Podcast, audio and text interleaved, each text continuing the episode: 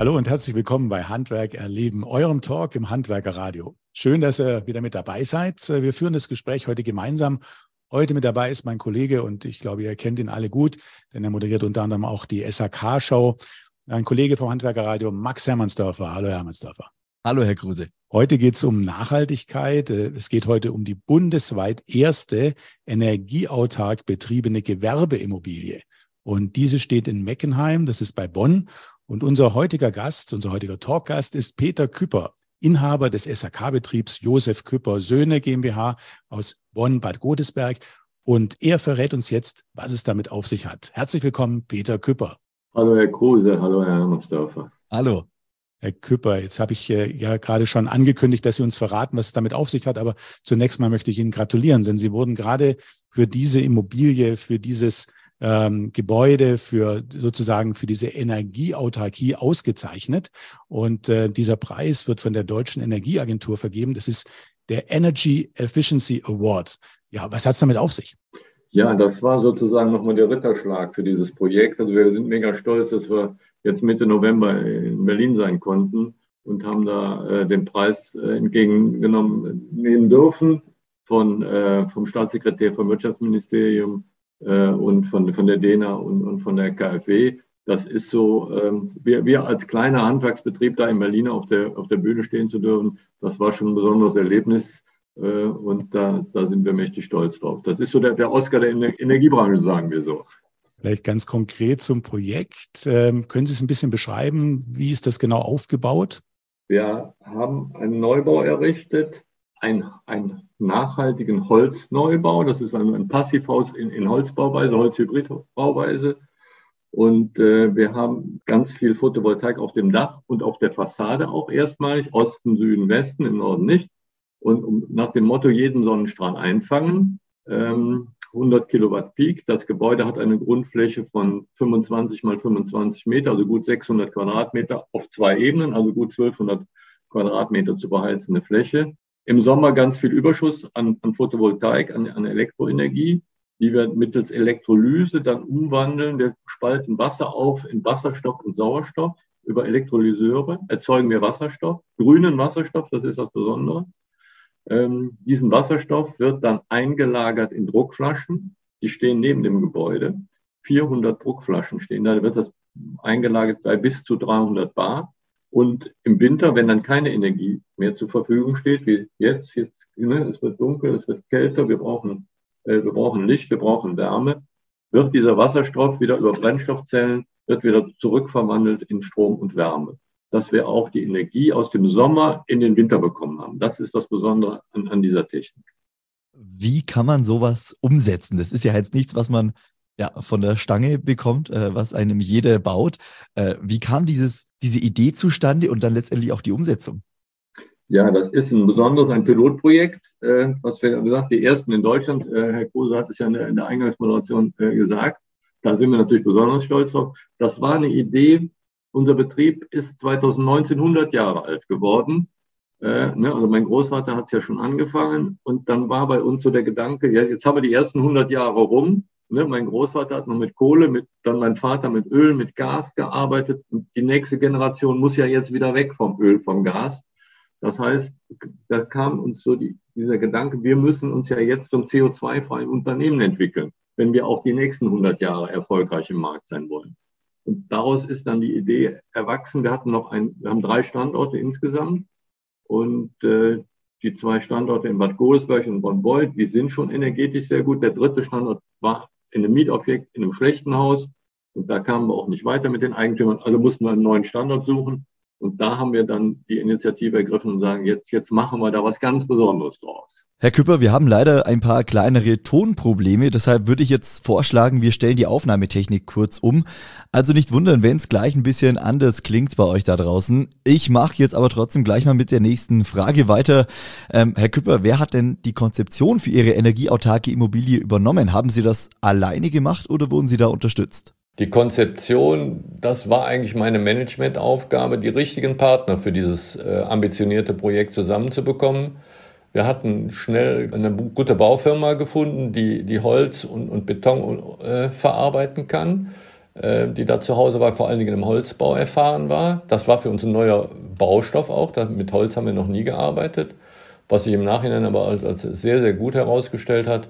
Und auch äh, es hat gar keine großen Schwierigkeiten gegeben zum Thema, äh, jetzt zum Beispiel brandschutzmäßig, äh, ist also mit das Bauen mit Holz ist also äh, in der Größenordnung, was wir jetzt gemacht haben, äh, völlig problemlos möglich, ohne dass es da wahnsinnig hohe Anforderungen an den Brandschutz gibt, die man sagt, das kostet ja ein Wahnsinnsgeld oder ist gar nicht möglich.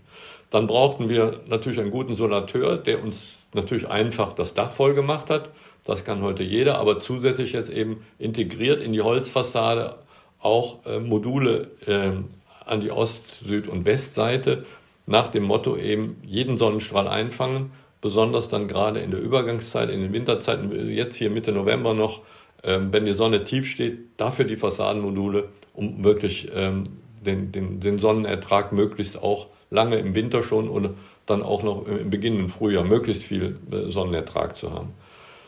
Die nächste Komponente ist dann unser Heizungssystem, ist dann äh, eine ganz normale Erdwärmepumpe, äh, Erdsonden. Wir haben da äh, in Meckenheim zweimal 130 Meter äh, gebohrt und die ähm, Wärmepumpe äh, versorgt eben eine Fußbodenheizung und eine Lüftungsanlage auch, ähm, die, über die auch im Sommer dann gekühlt wird.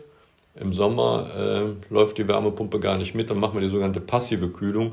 Dann geht das einfach über äh, die Sohleflüssigkeit, die rumgepumpt wird und die wird dann mit 10, 12 Grad, die wir aus dem Erdreich rauskriegen, ins System gespielt. Das reicht vollkommen aus für die Kühlung.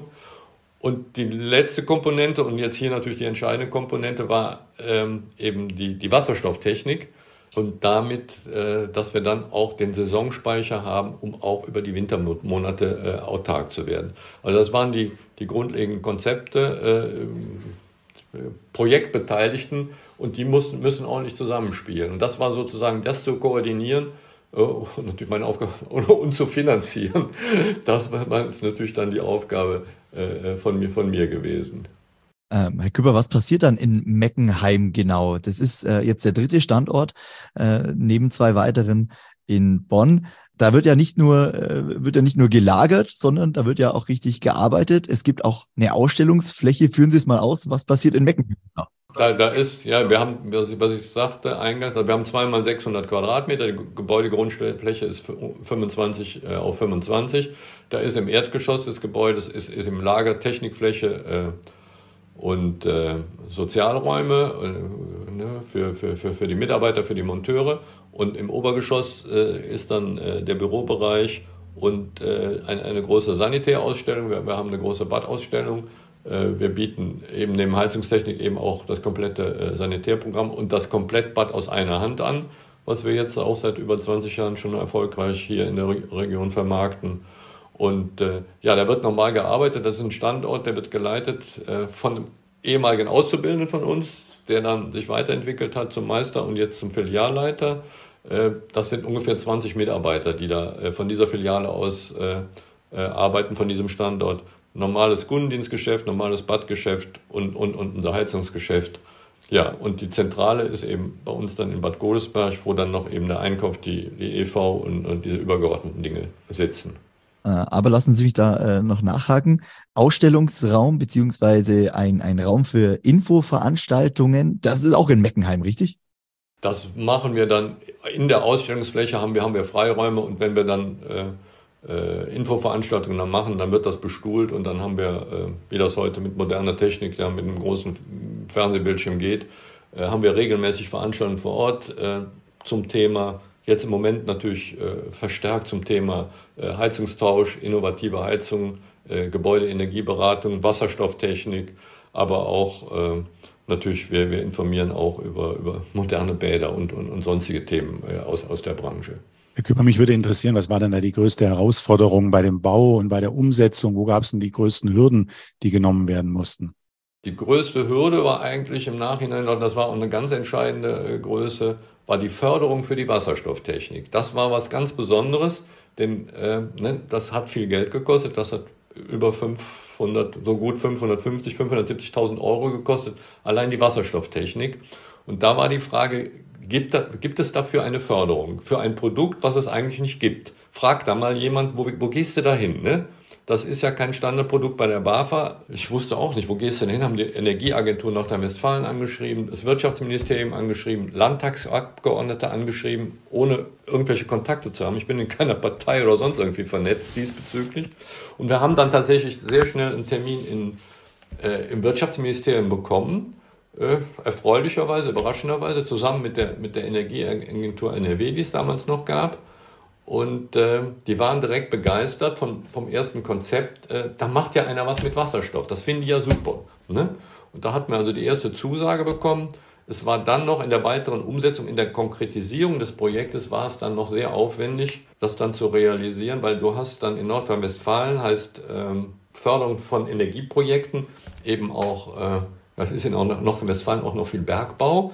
Dann hast du da mit einem Oberbergdirektor zu tun äh, und dem erklärst du dann mal was von Wasserstoff.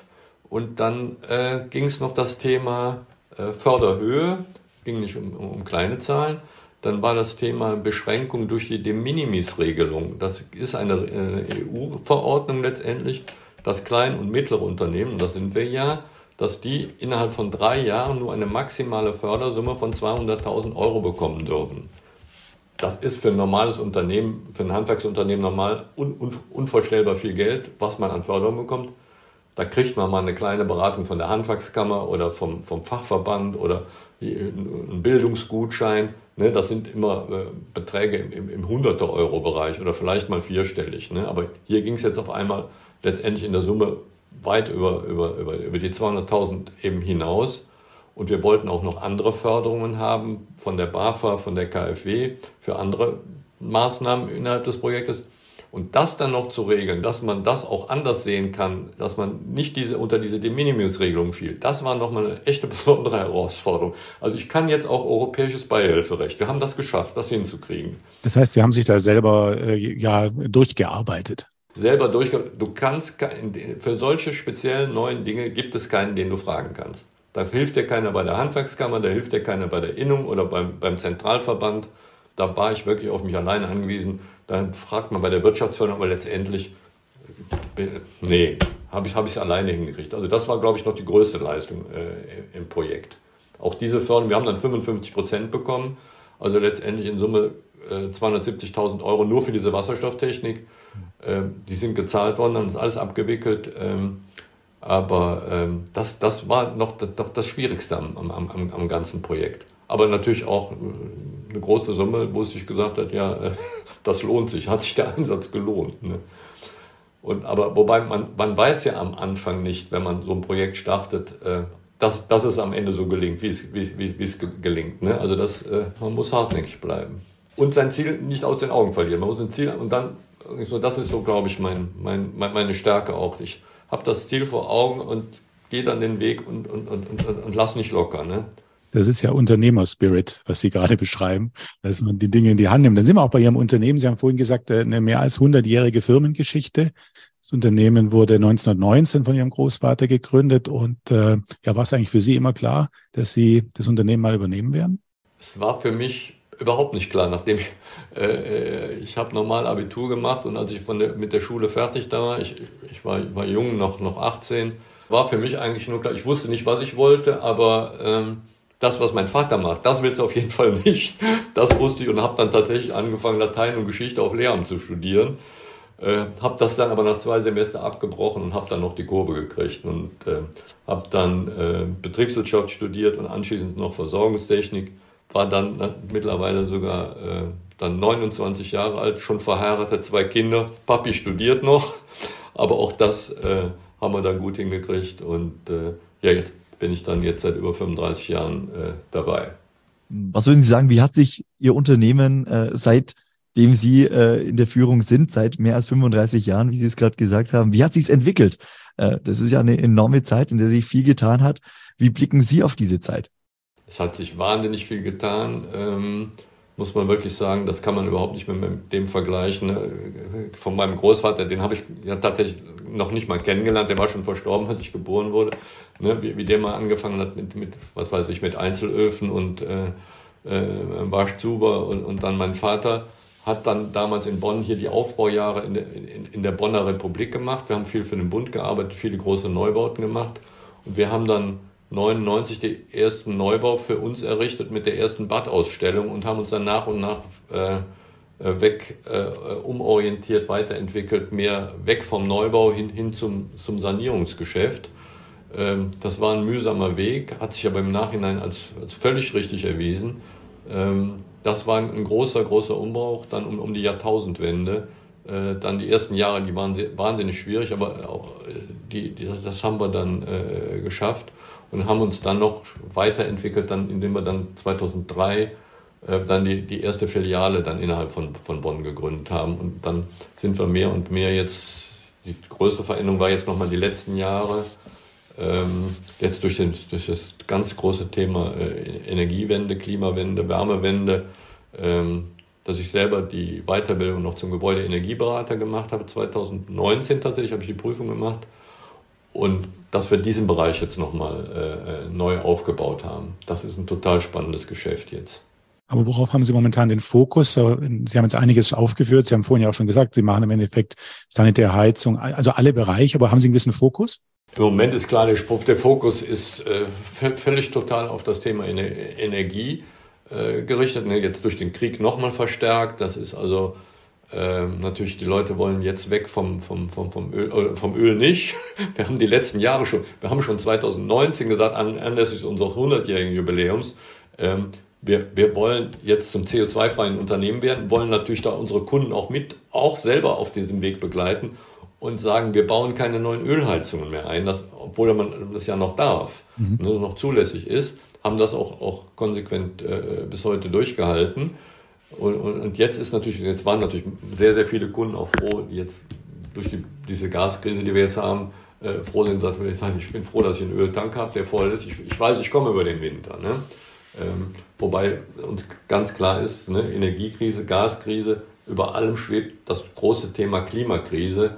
Also wir müssen jetzt weg vom Öl, vom Gas. Äh, und da ist jetzt natürlich der, der, diese wahnsinnig hohen äh, gestiegenen äh, Energiepreise ist jetzt äh, natürlich der Treiber jetzt für die, äh, für die Energiewende und äh, die Nachfrage nach Wärmepumpen ist, ist, ist wahnsinnig hoch. Der Bereich Heizung boomt, wenn ich, wenn ich mit anderen Unternehmern auch aus der SAK-Branche spreche. Äh, jeder sagt, dass, dass er gar nicht mehr hinterherkommt mit dem Bereich Heizung. Jetzt sind Sie auch im Bereich Sanitär äh, tätig, setzen da auch einen Schwerpunkt mit, äh, mit hochmodernen, mit qualitativ hochwertigen Bädern. Ähm, Sie haben ja auch Fliesenleger bei sich im Unternehmen, also setzen auch bei sanitären Fokus. Wie ist es aus Ihrer Wahrnehmung? Wird der Bereich Sanitär, ähm, auch, auch äh, altersgerechtes Bad, wird es in der Zeit vernachlässigt, weil der Fokus so stark auf der Heizung liegt? Wir nehmen das wahr, dass da die Nachfrage etwas äh, abnimmt im, im, im Bäderbereich. Da, aber, das, aber bei, bei, uns heißt das abnehmende Nachfrage, dass der Vorlauf nicht ganz so lange ist. Wir haben da jetzt noch keine Umorganisation gemacht, dass wir jetzt äh, Monteure aus der, aus der Badabteilung jetzt äh, wieder umlernen für, für, für Heizung oder äh, an, anders entwickeln. Ne? Das ist, aber da ist der Druck im Moment nicht so groß, äh, wie, wie er schon war. Das war zu Corona-Zeiten, als Corona anfing 2020, vor zwei Jahren, war auch im, im Badbereich mehr Nachfrage. Äh, aber ganz klar, im Moment ist, ist der Schwerpunkt ähm, im Heizungsbereich. Und da kommen wir insofern vor allen Dingen nicht nach, weil wir äh, dieses Thema äh, Lieferproblematik von Wärmepumpen haben. Wir haben Gott sei Dank noch, noch immer alle Monteure auch beschäftigt äh, gehabt. Wir haben jetzt äh, deswegen äh, nie, nie jemanden nach Hause schicken müssen. Aber äh, das, das Lieferthema ist auch was, was, was uns sehr belastet, so, so im Alltagsbereich da den, den, den Terminvereinbarung mit den Kunden, wann, wann ist eine Kommission komplett, dann musst du, kriegst du halbe Kommissionen von Lieferanten geliefert, die musst du einlagern und schon bezahlen, kannst aber damit noch nicht weiterarbeiten. Ähm, das ist äh, für uns im Moment ähm, alles gut, wir verdienen viel Geld, wir haben, haben auch ordentliche Preise draußen, weil auch, auch die schöne Förderung es gibt. Aber äh, das Ganze ist auch, auch, auch sehr, sehr anstrengend. Kommen wir vielleicht nochmal zu dem Block Nachhaltigkeit, Energiesparen. Äh, Ihr Firmengebäude als solches ist ja ein Leuchtturmprojekt und insofern ja, zieht es ja wahrscheinlich auch viele Interessenten an. Hm, wie umsetzbar ist denn dieser Energiemix für andere Industriegebäude oder auch für, für Einfamilienhäuser? Das Produkt, was wir da eingesetzt haben von HPS, das nennt sich Pikea, ist entwickelt worden fürs Einfamilienhaus. Im Prinzip fürs Einfamilien, am, optimalen Fall äh, Einfamilien-Passivhaus, was gar keine stationäre äh, staatliche Heizungsflächen mehr hat, sondern nur mit kontrollierter äh, Lüftung arbeitet, die, weil die äh, Abwärme bei den, von den Brennstoffzellen und von der Elektrolyse eben sinnvoll da genutzt werden kann für die Warmwasserbereitung und im Winter für die Heizung. Das ist eigentlich das Produkt, und wir haben es erstmalig geschafft, das mal fünf zu nehmen, das zu äh, skalieren dann. HPS hat dann äh, die Steuerungstechnik darüber äh, geschrieben und da entsprechend äh, diese fünf Anlagen zu, äh, äh, zusammenzuschließen. Also grundsätzlich für das Einfamilienhaus. Äh, wie gesagt, es geht auch eben, wir, haben jetzt gezeigt, es geht auch, auch größer. Wir haben jetzt tatsächlich bis heute noch, noch keine Anlage auch, auch weiterverkauft, aber wir sind immer wieder in Gesprächen und es wird jetzt auch durch den Krieg jetzt nochmal verstärkt kommen, dass natürlich die Nachfrage nach einem autarken Gebäude zunimmt. Es ist also beides. Wir haben jetzt, äh, sind in Gesprächen äh, für Einfamilienhäuser, aber auch jetzt für, für ein größeres äh, Bürogebäude hier in Bonn. Die haben auch, äh, haben wir auch eine ganz konkrete Anfrage, wo, wo wir auch denken, da wird es eingesetzt. Also es sind verschiedene Optionen möglich, wobei auch man diesen Anspruch nicht unbedingt haben darf, man schafft die 100% Autarkie. Und gerade für, für Bestandsgebäude ist, ist das wahnsinnig schwierig. Aber wenn man auch da schon mal dahin käme, man sagt, man schafft im Strombereich 70, 80 Prozent und im Wärmebereich auch 70 Prozent, dann wäre das ja auch schon ein, ein, ein wahnsinniger Fortschritt ne? und, und ein, ein sehr, sehr schöner Erfolg ist auch schon so ein bisschen die Aussage dahingehend, das wäre jetzt meine nächste Frage gewesen. Sie haben ja drei Gebäude. Wie stark sind Sie jetzt überhaupt noch von Energiepreissteigerungen selbst betroffen? Wir selber sind, sind da wenig betroffen. Auch die anderen zwei Standorte, die sie haben natürlich keinen Wasserstoff und nicht diese Technik, aber wir haben auch die beiden anderen Standorte haben auch 99, unser erster Neubau, hat schon Erdwärme zum Heizen und Kühlen. Da sind wir gerade dabei in der Planung. Der ist von 99, also jetzt bald dann auch 25 äh, Jahre alt auch ist noch kein altes Gebäude, aber auch da sind wir gerade dabei, äh, noch einen kleinen Anbau dran zu machen, äh, noch ein bisschen zu erweitern. Und in dem Zuge wollen wir da auch äh, das Dach neu dämmen, größere PV drauf machen. Ob wir da zum Thema Wasserstoff kommen, weiß ich noch nicht. Und das zweite Gebäude, was wir haben in, in Bonn-Beul, ist erst sieben Jahre alt. Auch das wird schon ein Passivhaus mit, mit ganz viel Photovoltaik, aber noch keine Wasserstofftechnik. Also das, das haben wir weit, weitgehend im Griff. Äh, für uns ist das Thema Energie und, und für uns, wo, wo entsteht jetzt CO2-Footprint bei uns, sind, sind unsere, ist unsere Fahrzeugflotte. Wir haben gut äh, 50, fast 60 Fahrzeuge im Einsatz. Die PKWs ähm, von den Projektleitern und, und meine, meiner beispielsweise, die haben schon äh, jetzt alle einen Stecker. Ich fahre schon selber über zehn Jahre elektrisch. Äh, große Herausforderungen sind da die äh, Transportfahrzeuge wo es mit der E-Mobilität noch schwierig ist. Herr Küpper, lassen Sie uns das Thema Elektromobilität gleich noch äh, vertiefen. Wenn wir jetzt über das Thema Energie sprechen, über Energiepreissteigerungen, ähm, ich kann mir vorstellen, dass auch viele Kunden äh, gerade zu Beginn dieser Krise äh, sehr aufgeregt waren, wie sie mit, äh, mit, mit der Krise umgehen sollen. Sie haben es Sie haben's vorhin auch schon geschildert, dass, man, dass Leute jetzt froh sind, wenn sie noch einen Öltank haben, einen vollen, dass Leute äh, auch nicht sicher waren, wie sieht's mit dem Gas aus. Geben Sie auch Ihren Kunden äh, irgendwelche Energiespartipps mit an die Hand, die vielleicht aber jetzt auch für Handwerksunternehmer, Unternehmerinnen, die uns jetzt hören, interessant sein könnten. Was sind so die, die Kniffe, an denen man schnell und einfach etwas äh, bewegen kann, um Energie einzusparen? Ja gut, wir, wir sind ja jetzt, es gibt ja neue Verordnungen, danach muss ja ein, ein Heizungscheck gemacht werden, um, um diese elementaren Dinge eigentlich Ne, also wir sagen, ne, der, der wirklich sorglose Umgang mit Energie ist vorbei. Jetzt müssen wir auch mal genau hingucken. Da sind die einfachen Dinge, die jetzt gemacht werden müssen, ist, wie ist die Heizkurve eingestellt, wie sind die Heizzeiten eingestellt. Ne, wann, wann, ne, wenn, wenn ich tagsüber nicht im Haus bin, dann kann ich auch tagsüber den, die sogenannte Nachtabsenkung machen und es muss erst wieder um, um 4, 5 Uhr äh, die Anlage wieder hochfahren. Wie sind die Warmwassertemperaturen und, und die Zirkulationspumpen eingestellt? Das sind die Dinge, die, die so äh, so, die, die, die kleinen investiven Dinge oder, oder kostet, kostet ja gar nichts, äh, die Regelung mal ordentlich einstellen. Das ist so das allererste, was wir äh, wirklich empfehlen. Und dann der nächste Schritt ist der hydraulische Abgleich, äh, der jetzt für große Objekte, für ähm, Wohngebäude ab sechs äh, beziehungsweise zehn Wohneinheiten ja jetzt vorgeschrieben ist und auch für größere ähm, Nichtwohngebäude. Das heißt also auch, wir sind ja gerade mit der Stadt Bonn beispielsweise im, im intensiven Ausstoß, was ist denn mit den ganzen Schulen und Verwaltungsgebäuden? Ne? Das muss jetzt gemacht werden. Ne? Ähm, wir haben, sehen da so bei der öffentlichen Hand noch äh, große Defizite, äh, dass die es einfach mal wieder nicht umsetzen. Wenn wir mal einen allgemeinen Blick auf die äh, Energiewende, auf die Klimawende, auf die Klimakrise, muss man ja sagen, nicht nur in Deutschland, sondern auf der ganzen Welt, wenn wir mal bei Deutschland bleiben, wo sehen Sie da unser Land aktuell? Äh, es wird viel über, über Wärmepumpe diskutiert, es wird viel über Förderungen diskutiert. Ist es zielführend oder wünschen Sie sich da noch mehr Engagement? Wie, ja, wie blicken Sie auf dieses Riesenthema? Das Riesenthema, ich sehe das grundsätzlich, die Ausrichtung der Regierung ist ja eindeutig hin zur Wärmepumpe. Das ist das, was bisher das, das Gasbrennwertgerät war. Das klassische Heizgerät wird jetzt in der Regel die Luftwärmepumpe, wird zum normalen Heiz. Halte ich auch grundsätzlich von der Ausrichtung her für sinnvoll.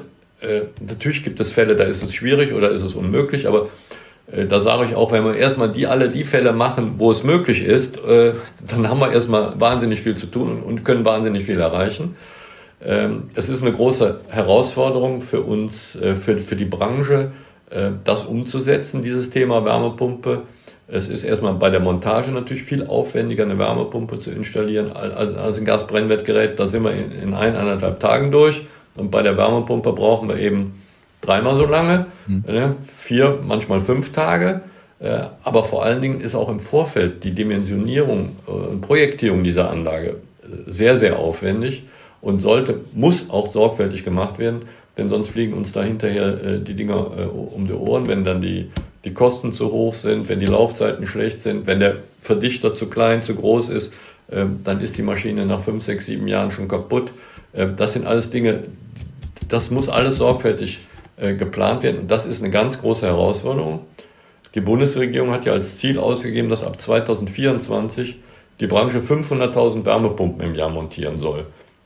Und das habe ich äh, jetzt bei dem Kongress in Berlin bei der, bei der Däne auch äh, dem Staatssekretär Greichen, das ist derjenige, der dieses Thema verantwortet, auch ganz klar gesagt hat, Herr Greichen, das wird nichts, das klappt nicht. Wir werden das nie im Leben schaffen, diese 500.000 Wärmepumpen umzusetzen. Da fehlt einfach in der Branche die Kapazität dafür. Das ist wirklich schade. Da muss man einfach realistisch werden, denke ich. Was, was entgegnet da die Politik, wenn Sie da schon direkten Kontakt haben? Was ja, der, der sagte, Herr Greichen war da ein bisschen, saß ein bisschen und sagte, die Franzosen haben das doch auch geschafft, da müsst ihr euch mal ein bisschen mehr, mehr anstrengen, was heißt anstrengen, aber äh, wir, wir müssen uns auch anpassen und, und, und weiterentwickeln. Also wir müssen erstmal in, in der Projektierung, da, da müssen wir unsere Meister, unsere Techniker ausbilden, dass sie wirklich fit werden in der Projektierung. Dann bei der Montage müssen wir sicher auch differenzieren. Da brauchen wir diejenigen, äh, sag mal so, so eine Stufe einfacher Monteur, der die alte Anlage demontiert, die, die Wärmepumpe reinschleppt und, und verrohrt. Und dann brauchen wir einen hellen Kopf, der muss nicht fünf Tage vor Ort sein. Ähm, der dann äh, wirklich die Feinheiten macht und, und dann äh, die Hydraulik genau abstimmt und die Elektroverdrahtung macht. Also das ist ein großes Thema dann, dann fürs Thema Ausbilden auch äh, so, dass, dass wir da äh, uns optimieren müssen. Prozesse verbessern müssen auch. Ne? Also weiterbilden, Prozesse verbessern, digitalisieren, wie, welche Pakete kriegst du vom, äh, von der Industrie, wie, wie können die mithelfen, um auch die Projektierung vielleicht zu vereinfachen. Äh, das ist also auch für die, für die gesamte Branche äh, eine Herausforderung, um, um da ein bisschen Drive reinzukriegen. Kommen wir nochmal zum Thema Elektromobilität. Sie haben schon geschildert, äh, dass Sie selbst schon viele Jahre darauf setzen, also Sie persönlich, aber auch für das Unternehmen. Ähm, würden Sie sich jederzeit wieder für ein Elektroauto entscheiden, Herr Küpper? Auf jeden Fall. Das kann, also ich, ich, privat als Peter Küpper, ich fahre jetzt im elften Jahr den Opel Ampera ähm, war ein, einer der ersten, der, den er hier in Bonn gefahren hat. Das Ding ist ganz schlecht vermarktet worden. In Bonn gibt es noch drei oder fünf andere höchstens. Das hat Opel, das ist ein super Auto, das hat Opel, Opel äh, leider äh, wahnsinnig schlecht vermarktet. Das ist ein Hybrid, aber auch nach jetzt im, elften Jahr ist die Batterie, hat vielleicht 20 Prozent verloren. Ich kann immer noch in guten Tagen komme ich damit immer noch 60 Kilometer äh, weit, so dass ich äh, hier mein, mein normales äh, Stadtgeschäft, was ich so tagtäglich habe, immer rein elektrisch fahren kann. Also das, das hat schon Zukunft. Wir müssen jetzt gucken, auch Thema äh, für die Monteure dann, äh, die nehmen bei uns in der Regel die Fahrzeuge mit nach Hause. Wenn die in der Mietwohnung wohnen, haben die natürlich keine Chance zu Hause zu, zu laden. Ne? Also das Thema Ladeinfrastruktur muss ausgebaut werden, sind, sind viele Faktoren. Wie gesagt, einmal auch ne? für, für, für, ein Kundendienstfahrzeug ist es kein Problem, rein von, von, von der Elektroleistung her, das zu machen. Aber wenn der Monteur dann zu Hause nicht laden kann, ja, dann, dann funktioniert es da an der Stelle wieder nicht. Also es sind noch viele Herausforderungen da, äh, die noch zu bewältigen sind. Das heißt, äh, die, Sie haben es ja schon geschildert gehabt, äh, der, der Großteil des Fuhrparks ist jetzt so ausgestattet. Sie haben aber schon noch Verbrenner. Wir haben noch, wir haben noch, wir haben, wir kaufen auch leider aktuell immer noch immer wieder mal, wenn man, wenn man denn einen kriegen. Auch dabei gibt es ja große Lieferschwierigkeiten in der Fahrzeugbranche, dass wir da Montage fahren. Letztes Jahr haben wir, glaube ich, auch wieder noch fünf, sechs Diesel wieder kaufen müssen. Ja, leider. Und wo sehen Sie jetzt die, die, ähm, die Grenzen der Elektromobilität? Also jetzt für Sie vor allem im Betrieb? Ja, das muss ich, ich, ich kann es nicht sagen, wie, wie, wie schnell das jetzt äh, sich weiterentwickelt. Wieder auch die Automobilbranche ist ja auch an vielen Dingen äh, dran zu entwickeln. Ich glaube nicht an das Thema äh, Wasserstoff im Auto, nicht in dem Bereich, äh, wo wir hier unterwegs sind. Das haben wir eben jetzt eben auch durch unsere Erfahrung mit dem Wasserstoff im, im Gebäude gemacht im Zusammenhang mit Wasserstoff fällt immer wahnsinnig viel Wärme an. Einmal bei der Produktion und dann eben auch bei der Rückverstromung über, über die Brennstoffzelle. Ähm, bei der Batterie kriegst du circa 90 Prozent des eingesetzten Stromes bekommst du wieder raus und hast vielleicht 10 Prozent hast du Abwärme an der Batterie. Beim Wasserstoff, bei der Brennstoffzelle, also bei der Wasserstoffproduktion hast du erstmal 30 Prozent Wärmeverluste, die wir im Gebäude eben für die Warmwasserbereitung nutzen können und, und 70 Prozent gehen in den Wasserstoff und dann aber nochmal bei der Brennstoffzelle hat man dasselbe nochmal 50 Prozent Wärme, 50 Prozent Strom. Das heißt, der rein elektrische Wirkungsgrad beim Wasserstoffprozess, der ist nur 30 bis vielleicht 35 Prozent. Und das muss man also auch wissen, wenn, wenn beim Thema über, über Wasserstoff gesprochen wird. Äh, äh, jetzt, äh, das ist das Allheilmittel. Wir müssen dafür wahnsinnig die Erneuerbaren ausbauen. Ne? Ansonsten geht es nämlich nicht. Deswegen wird es im Pkw-Bereich und in diesem Kleintransporter wird immer die Batterie, meiner Meinung nach, die nächsten 10, 20, keine Ahnung wie lange äh, Jahre äh, weitergehen. Äh, und das Thema Wasserstoff ist was für, für große Transporter, für, für, für Züge, für Schiffe, für LKWs. Ähm, da, da wird es in Zukunft äh, den Wasserstoff geben. Aber für Ihren Betrieb, für Ihre Betriebsgröße ganz klar überwiegen die Vorteile jetzt, ähm, was die Elektromobilität angeht. Da haben Sie sich dafür entschieden. Da haben wir uns so weit dafür entschieden. Ja, ja, das ist auch, das Thema Wasserstoff wird ja wahnsinnig diskutiert, auch eben von der Gasbranche, dass die darauf äh, setzen, dass das Gasnetz zum Wasserstoffnetz ausgebaut wird oder erst mit einer 20-prozentigen Beimischung. Da glaube ich persönlich auch nicht dran, dass das auf absehbarer Zeit äh, nennenswerte Mengen zur Verfügung stehen. Glaubt auch die Bundesregierung nicht dran. Deswegen setzen die eben auch ganz klar auf die Wärmepumpe, ähm, weil der Wasserstoff wie gesagt, der benötigt wahnsinnig hohe Menge an erneuerbaren Energien, um ihn zu produzieren und, und auch dann noch, noch mal herzutransportieren, wenn wir nicht in, im Inland selbst hergestellt kriegen, ne, wenn der aus, aus Kanada oder Neuseeland oder Afrika kommen soll. Äh, und dann wird er überwiegend erstmal natürlich in der Stahlindustrie und der chemischen Industrie benötigt, die, die gar keine andere Chance haben, ja, als das dann zu nehmen. Äh, und die brauchen unvorstellbar große Mengen. Und deswegen ist es im Moment auf, meiner Meinung nach auf absehbare Zeit äh, für uns jetzt als Ersatz. Wir machen aus der Gasheizung dann eine Wasserstoffheizung und wir verbrennen dann Wasserstoff sauber. Das werden wir die nächsten 20 Jahre nicht erleben. Meine Einschätzung dieser äh, Geschichte. Herr Küpper, lassen Sie uns nochmal auf Ihren äh, Betrieb blicken. Äh, Sie sind seit mehr als 35 Jahren an der, an der Spitze äh, des Betriebs. In der Zeit hat sich einiges verändert. Wir haben vorher schon äh, die Veränderung der, der Geschäftsfelder äh, besprochen, was sich bei Heizung, was sich bei Sanitär getan hat. Ähm, auch die ganze Arbeitswelt im Allgemeinen hat sich natürlich äh, geändert. Mitarbeiter sind mittlerweile ja ein, ein, ein, ein wahnsinnig wichtiges Gut im, im Handwerk, aber auch generell im ganzen Arbeitsmarkt. Äh, da stellt sich natürlich immer die Frage, wie gewinnt man denn kompetente Mitarbeiter? Äh, wie wird man auch attraktiv als Arbeitgeber? Sie bieten da unter anderem eine Vier-Tage-Woche an. Das habe ich zumindest auf Ihrer Website gelesen. Funktioniert das bei Ihnen? In, in kleinen Bereichen. Wir fangen damit in einzelnen, mit, mit einzelnen Mitarbeitern im, im, im Prinzip an das ist noch nicht durch. Ich habe das jetzt auch, das kommt ja immer wieder jetzt, äh, dass das äh, in einzelnen Betrieben äh, jetzt, jetzt, jetzt eingeführt wird. Wir, wir, wir wissen es noch nicht. Ich denke mal, wir müssen uns dahin entwickeln. Wie gesagt, für, es ist auch nicht für, für jeden Bereich die richtige Lösung, aber wir müssen viel tun, um, um attraktiv zu sein. Für, natürlich für Mitarbeiter müssen, muss man tatsächlich heute einiges bieten.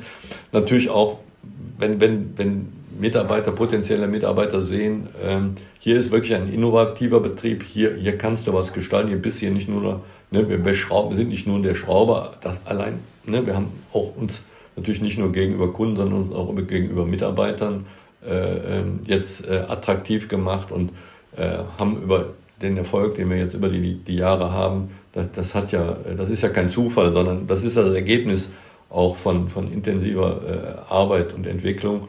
Wir haben immer das Prinzip gehabt, fordern und fördern. Wir äh, legen wahnsinnig großen Wert auf, auf Mitarbeiterweiterbildung. Das ist bei uns Pflicht im Betrieb seit schon, weiß nicht, seit 20 Jahren. Das wird von jedem Mitarbeiter abverlangt. Äh, und das wird jetzt zum Beispiel bei dem Thema Wärmepumpe nochmal ganz deutlich verstärkt, ne, dass wir da wahnsinnig investieren müssen, sonst, sonst, sonst fällt es hinten runter. Aber es sind viele, viele andere Punkte, äh, ne, was die Mitarbeiter heute so, äh, äh, verlangen, ne, dieses Thema Work-Life-Balance und Männer gehen auf einmal monatelang in Elternzeit, so heißt das heute. Das sind alles, alles neue Herausforderungen. Ähm, da kümmert sich bei uns im Betrieb meine, meine Tochter drum um das Thema Personal und damit ist die auch äh, intensiv beschäftigt, ja. Ne, das Bespielen auf den Social-Media-Kanälen, äh, um, um Mitarbeiter zu werben, das erfordert ein kontinuierliches Arbeiten, äh, ständig äh, präsent sein und äh, manchmal hat man Glück und manchmal äh, meldet sich auch wochenlang keiner, ne, der sich äh, bei uns vorstellt. Aber ich denke, die Auszeichnungen sind schon sehr hilfreich, wenn Sie jetzt den Energy Efficiency Award von der DENA erhalten haben oder Sie haben ja auch den Best of SAK Award von der Zeitschrift SI bekommen oder ich äh, denke, dass Sie den Ludwig 2022 auch erhalten haben. Also Sie haben eine ganze Menge Preise schon bekommen für das tolle Projekt. Das wirkt ja in der Öffentlichkeit und dann ist, hat man doch bestimmt eine tolle Anziehungskraft ähm, auch auf äh, potenzielle Fachkräfte. Ja, ja, das, das, das, das ist natürlich, ne, wir, wir sind der moderne Betrieb, wo, wo, wo es nach vorne geht. Äh, ja, ja, es ist jetzt auch mit den Preisen, es ist jetzt auch langsam gut. Also wir haben tatsächlich, äh, ne, der, der SI war der äh, Award war der erste, dann kam hier regional in Bonn von der Handwerkskammer und äh, von der äh, IHK zusammen, das ist der, der Ludwig, ne, bezogen auf äh, Ludwig von Beethoven, der in Bonn geboren ist. Dann haben wir von der von der Landesregierung, auch von der, Landeswirtschaftsministerin vor vier Wochen auch so einen Innovationspreis äh, Unternehmen im Wandel erhalten und jetzt noch den Bundespreis. Jetzt, jetzt ist es auch mal gut, jetzt müssen wir wieder äh, äh, ins normale äh, Tagesgeschäft kommen und, und, und auch ähm, jetzt äh, dann wieder äh, die Ernte einfahren und wieder an, an die Arbeit gehen und nicht nur die Preise feiern.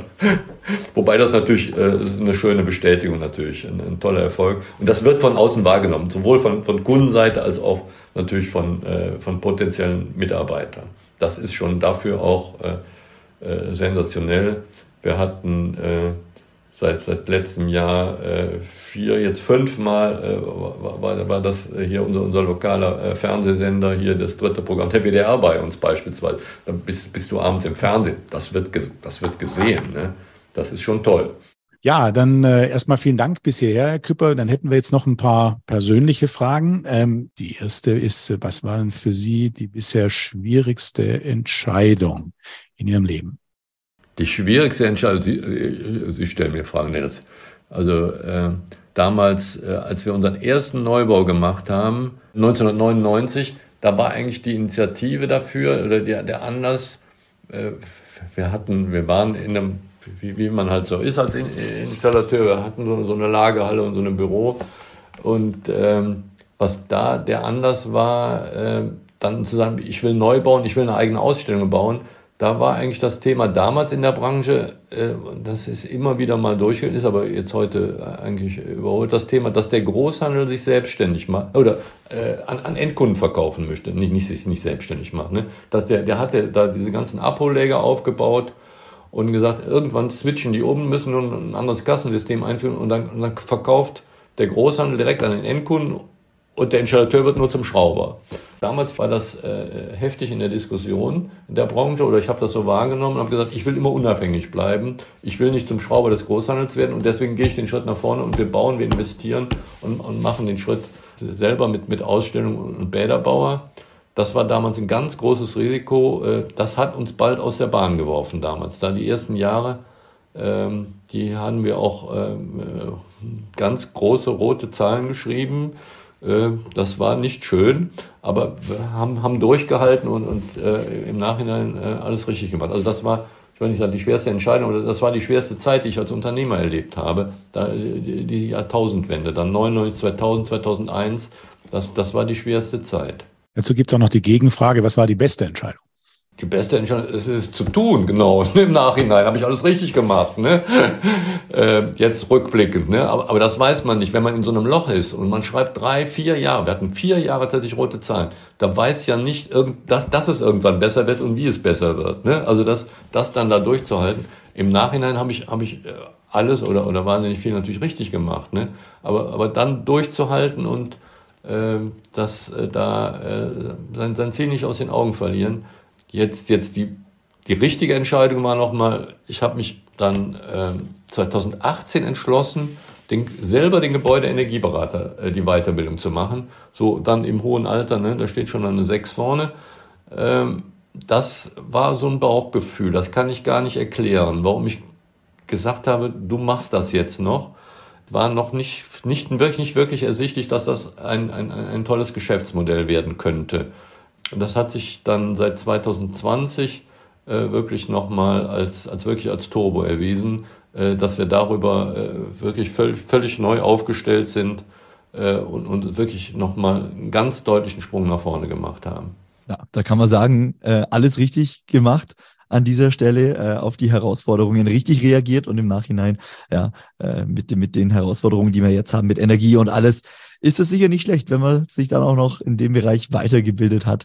Herr Küpper, äh, vielen Dank bis hierhin. Wir hätten jetzt noch vier ganz kurze Fragen mit der Bitte, die auch ganz kurz zu beantworten. Ich stelle Ihnen einmal die erste. Was bedeutet für Sie Heimat? Heimat ist, ist mein Ort, ist mein, ich bin hier in Bad Godesberg, ein Stadtteil von, von Bonn geboren. Das ist meine Heimat. Hier bin ich zu Hause. Hier gibt's eine Godesburg. Da habe ich als Kind gespielt. Da haben wir äh, vor drei Jahren dann unsere 100-Jahr-Feier gemacht. Äh, das ist der Rhein hier, das Siebengebirge. Äh, das, das ist meine Heimat hier. Die zweite Frage wäre, haben Sie ein Vorbild? Ein Vorbild, ich hatte ein Vorbild, das war der Künstler Christo. Da habe ich, äh, den habe ich wahnsinnig bewundert wie der den äh, Berliner Reichstag verhüllt hat. Das war ein Projekt von ihm, das hat er über Jahrzehnte verfolgt. Von den ersten Skizzen, ähm, es musste dann äh, die Wiedervereinigung stattfinden. Er musste einen Beschluss des Deutschen Bundestags bekommen, äh, der dieses Projekt befürwortet, ne, mit, ganz starken Widerständen. Äh, ne, Kohl war damals zum Beispiel sehr, sehr dagegen. Und dann ist dieses wahnsinnig tolle, in meinen Augen wahnsinnig tolle Ergebnis dann gewesen, wie er die, diesen verhüllten Reichstag dann präsentiert hat, der ja dann für, für eine Woche oder zwei dann in Berlin zu sehen war. Das war für mich ein, ein wahnsinnig großes Vorbild, wie einer über, über so einen dermaßen langen Zeitraum so ein tolles Projekt verfolgt und dann es mit derartigem Erfolg abgeschlossen hat. Den, den habe ich, ich habe ihn einmal persönlich tatsächlich dann noch äh, vor ein paar Jahren hier, hier in Brühl bei Bonn war, war er mal hier bei einer Präsentation in einem Museum, äh, habe ich ihn mal äh, live sehen dürfen. Na, auch eine tolle Geschichte. Äh, vielleicht haben Sie zur nächsten Frage auch eine tolle Geschichte. Was bedeutet für Sie Glück? Glück. Glück ist schwer zu, schwer zu greifen. Du kannst es ja nicht greifen, es ist da und wenn es denkst, du hast es gegriffen, ist es ja schon wieder weg. Das sind die einzelnen Momente äh, im, im Leben, äh, dem, dem, das kann man ja nicht äh, konservieren. Glücksgefühle, äh, die muss man immer wieder erleben. Das ist äh, jeden Tag bewusst leben, jeden Moment leben. Ähm, das, das ist Glück und dann den, den Glück im Augenblick. Und viel Glück ist immer äh, auch mit, mit anderem Glück alleine empfinden, tut man eigentlich wenig, sondern vor allen Dingen Glück mit, mit anderen Menschen, mit Mitarbeitern, mit seinen Partnern, mit seinen Kindern. Äh, das, das, das, das ist das wahre Glück. Das, das wissen wir auch, ja. Haben Sie eigentlich ein äh, Motto, so ein Lebensmotto oder ein generelles Motto? Generelles Motto. Man, man muss auch Jönne können, so, so sagt der Rheinländer. Jetzt bitte noch die Übersetzung. man muss auch gönnen können. Man muss auch dem anderen den Erfolg gönnen können. Das ist so, man, man muss auch gönnen können. So sagen wir hier im Rheinland. Also nicht, nicht neidisch sein auf andere, äh, auch ich, wir wissen immer, ne, wir, wir, sind erfolgreich, aber ich weiß ja immer, es gibt ja immer noch eine Steigerung. Ne? Es gibt ja immer einen, ne, der hat nicht 100 Mitarbeiter, der hat 1000. Dann gibt es welche, die haben eben 10.000 oder, oder 100.000. Es gibt immer eine Steigerung und da darf man nicht neidisch werden, sondern sagen, das, auf der Ebene, wo du bist, da machen wir das, was wir machen, das machen wir gut, erfolgreich und sind damit zufrieden und sind nicht ständig unzufrieden und sagen, ja, es könnte, natürlich könnte es immer besser sein, aber nee, man muss dann auch diesen Moment oder das so auf dem Basis, wo wir sind, äh, zufrieden sein und sagen, nee, alles gut und nicht den, auch nicht den Erfolg dem, dem, anderen neiden. Vielen, vielen Dank für das Gespräch, äh, Herr Küpper. Vielen Dank, dass Sie uns mitgenommen haben. Einmal natürlich durch Ihr Unternehmen, aber natürlich äh, auch erklärt haben, was genau hinter der energieautarken, der vollständig energieautarken Gewerbeimmobilie steckt. Und ich glaube, dass Sie da auch inspiriert haben, dass Sie diese Leuchtturmwirkung auf jeden Fall erzielt haben. Ihnen alles Gute weiterhin, vielen Dank und äh, ja, danke nochmal für das Gespräch. Ja, sehr gerne, Große. Vielen Dank Ihnen. Herr Hermannsdorfer, bis dahin.